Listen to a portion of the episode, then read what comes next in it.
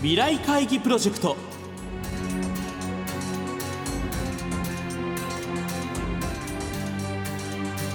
皆さんご機嫌いかがですか？ラジオ日経の山本直です。毎週この時間は日本経済新聞未来面の紙面と連動したプロジェクト未来会議プロジェクトをお送りしています。この番組は今私が伝えたいことをキーワードに企業トップが提示する日本の未来に向けたさまざまな課題について皆さんと共に解決策を考えていきます。今回は7月5日の放送で募集した日本特殊陶業株式会社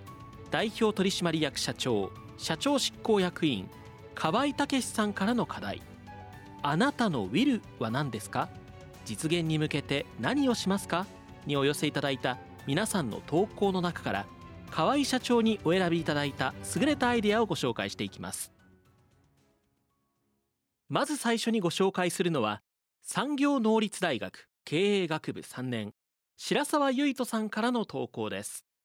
障害をなくす。私のウィルは障害という言葉をなくすことだ。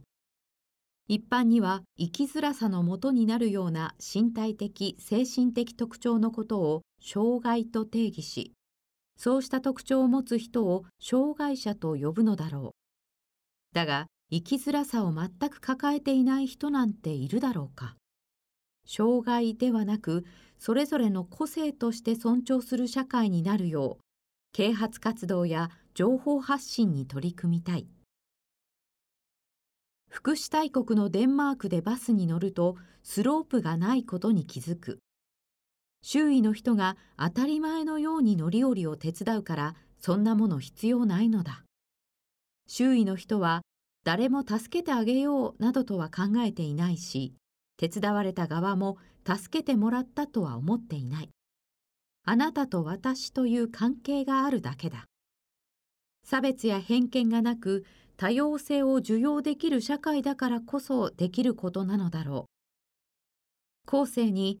昔障害っていう言葉があったらしいよ。どういう意味だろうね。という会話が飛び交うようになったら嬉しい。続いては28歳会社員山形文さんからお寄せいただいた投稿です自分が一番を追求私を含むすべての人が自分のことを第一に考えて生活ができる世界を実現したい役に立ったかどうかは相手が判断することで私自身が決めるものではないと思う。かくいう私も進学や就職など人生の分岐点で幾度となく人の役に立つ仕事がしたいと言ってきた。だが心理学者アドラーの提唱する他人の評価は自分の人生において全くの無関係。他者からの感謝によって貢献感が得られるのだという説に衝撃を受け考えが変わった。私は目の前の自分の仕事に精を出しスキルアップのために勉強をする。だがそれは私が頑張っていることを他者から評価してもらうためではない。私からのアウトプットに価値があるかないかは受け取った人が評価をするが私は自分が納得し自信を持っている状態かどうかを基準に行動したい。誰かの評価を求めるのではなく、自分が一番だと思えることを追求できる世の中は、多様性を尊重できる世の中でもある。最後にご紹介するのは、中央大学経済学部2年、正村隼人さんからいただいた投稿です。誠実さと謙虚さ。誠実さ。これが私の一つ目のウィルだ。仕事をするにしても、スポーツをするにしても、ありとあらゆる面での大前提は、人として正しくあることだと考えるからだ。では、人として正しくあるとはどういうことか。西郷隆盛の座右の銘である、経典愛人という言葉で言い表せるように思う。私はこの言葉の意味を、自分に関係するすべてに敬いの気持ちを持ち、すべての人に愛を持って接すると解釈している。こんな風に行動するには、誠実であるだけでなく、謙虚である必要もあるだろう。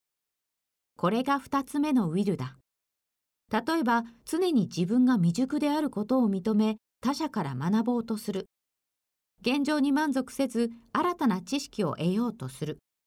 謙虚であれば自然とこうした姿勢になれるはずだ。自己成長を追求するのと同時に他人との協力を大切にすればより良い成果につなげられるだろう。誠実さと謙虚さという2つのウィルを忘れることなく行動したい。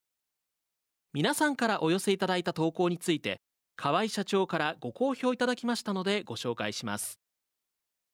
今回のテーマであるウィルについて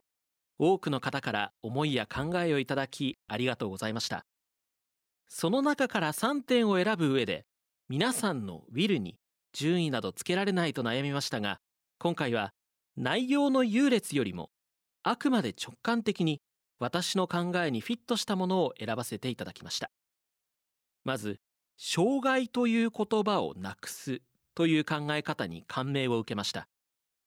私自身も以前から障害という言葉に違和感を感じていましたしまた障害のある方に手を差し伸べないというのはもちろん違う。障害のある方がサポートを受けて当然と思うことも少し違うような気がしていました。しかし助けることも助けられることも当たり前と考える社会になれば障害という言葉自体が消えていく。この考えは新鮮で心に刺さりました。アドラー心理学はよく知られていますが他人の評価より自分が一番と思うことを理想とし追求することは大切です。ビジネス社会ではありがちですが仕事でアイデアを求められた際自分の価値観よりも上司が気に入ってくれそうな提案をしてしまうことがよくあると思います。そんな迎合は全く無駄なことです。経営者という立場上成長という言葉は常に意識しています。会社もそこで働く人々も次のステージを切り開いていくには誠実さと謙虚さが必要です。過去にどんなに大きな成功を収めていてももうこれで十分だなと思ってしまったらそこで成長は止まってしまうからです。謙虚な心で現状に甘んじることなくまだ何かやれるのではないかと誠実に考えることで次なる成長の扉が開くのです。アイデアを寄せていただいた方々には若い世代が多く私が想像していた以上に皆さん様々な視点から世の中を見ているのだなと実感しました。本当にありがとうございました。以上河合社長からのご好評でした。今回番組では3人の方の投稿をご紹介させていただきましたがこの他にも皆さんからはたくさんのアイデアをご投稿いただきました。ありがとうございました。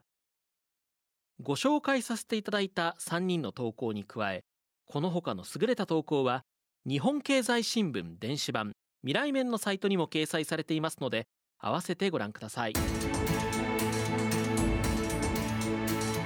未来会議プロジェクト。次回は来週8月2日新たな企業のトップにご登場いただきます。お楽しみに。